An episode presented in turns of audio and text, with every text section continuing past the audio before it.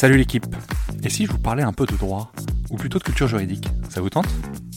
En fait, peu importe votre avis, car moi ça me branche bien de vulgariser le droit et de développer la culture juridique pour le plus grand nombre. À la croisée des chemins entre références historiques, applications pratiques et notions théoriques, je vous propose de m'accompagner afin d'essayer de simplifier la compréhension de nos notions juridiques avec, si possible, un ton léger et un peu d'humour. Je suis Thomas Lubert et je vous souhaite la bienvenue dans Juris Vulgaire, le podcast de vulgarisation juridique.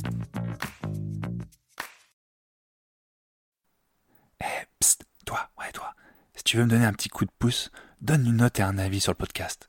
Ça aide au référencement et surtout ça me fait très plaisir. Allez, bonne écoute.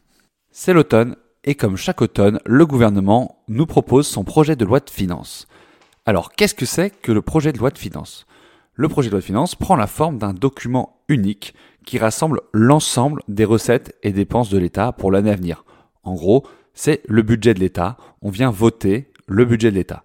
C'est un projet de loi qui propose le montant, la nature et l'affectation des ressources et des charges de l'État. Donc en gros, des rentrées d'argent et des sorties d'argent de l'État, selon un équilibre financier et économique qui est déterminé par le gouvernement selon la politique qu'il souhaite mener. Comme les choix sont effectués par le gouvernement, ce projet de loi de finances, il émane obligatoirement du gouvernement. C'est pour ça qu'on appelle projet de loi et non pas proposition de loi. Je vous rappelle que les projets de loi sont à l'initiative du gouvernement et les propositions de loi à l'initiative des parlementaires. Et ce projet de loi de finances, il est soumis à une procédure parlementaire particulière. On va se pencher un peu plus sur le processus d'examen et d'adoption du projet de loi de finances. Avant d'être présenté en Conseil des ministres, le projet de loi de finances est soumis au Conseil d'État et au Haut Conseil des finances publiques. Une fois présenté en Conseil des ministres et du coup une fois adopté par le Conseil des ministres, le projet de loi de finances est déposé à l'Assemblée nationale par le gouvernement au plus tard le premier mardi d'octobre. Donc il doit être déposé avant le mardi 3 octobre 2023, soit hier. Car cet épisode va sortir le mercredi 4 octobre. Le Parlement, donc l'Assemblée nationale et le Sénat, disposent d'un délai global de 70 jours pour examiner et voter le projet de loi de finances. Si la loi de finances n'est pas adoptée dans ce délai, alors le gouvernement est autorisé à mettre le projet de loi de finances en œuvre par voie d'ordonnance et donc sans vote du Parlement. Alors rentrons un peu plus dans ce délai de 70 jours et plus globalement dans l'examen du projet de loi de finances par les assemblées parlementaires, à savoir l'Assemblée nationale et le Sénat.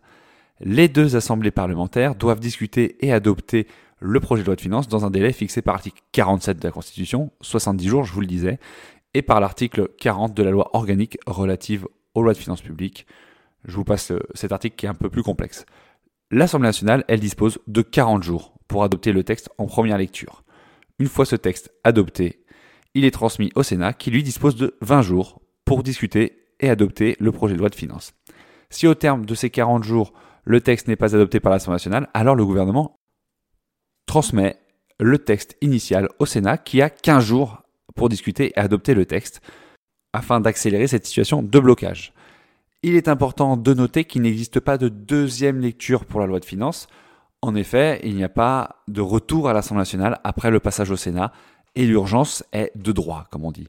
Si nécessaire, le gouvernement convoque une commission mixte paritaire qui réunit à la fois des députés et à la fois des sénateurs et qui sont chargés de se mettre d'accord sur le texte à voter.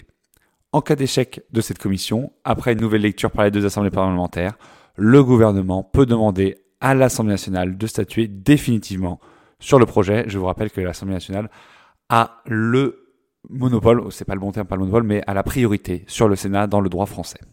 Alors il me semble important de préciser qu'il y a quand même une grande part des dépenses françaises qui est exclue de ce projet de loi de finances, puisque tout ce qui concerne la sécurité sociale fait l'objet d'un projet de loi à part, le projet de loi de financement de la sécurité sociale, qui est également voté dans des conditions particulières à côté du projet de loi de finances.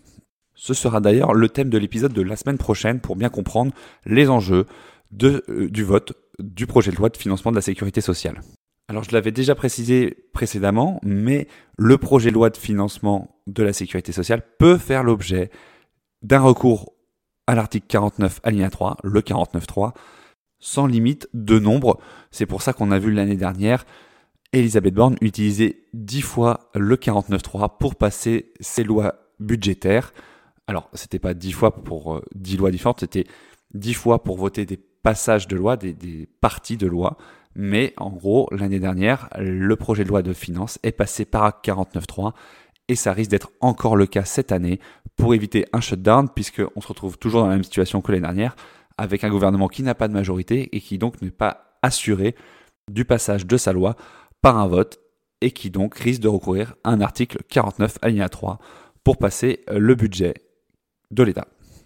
Voilà, alors donc vous avez bien compris qu'on est au tout début euh, de cette période de vote du projet de loi de finances.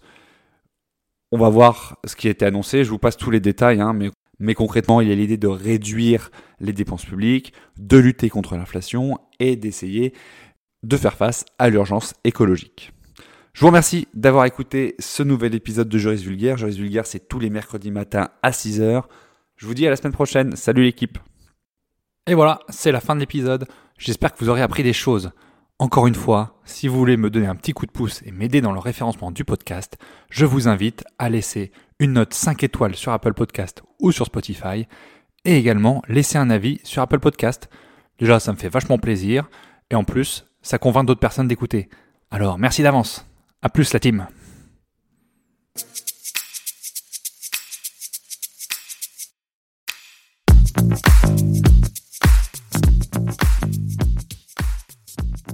Vous voilà arrivé au bout de l'épisode et vous êtes plus proche de devenir juriste qu'hier.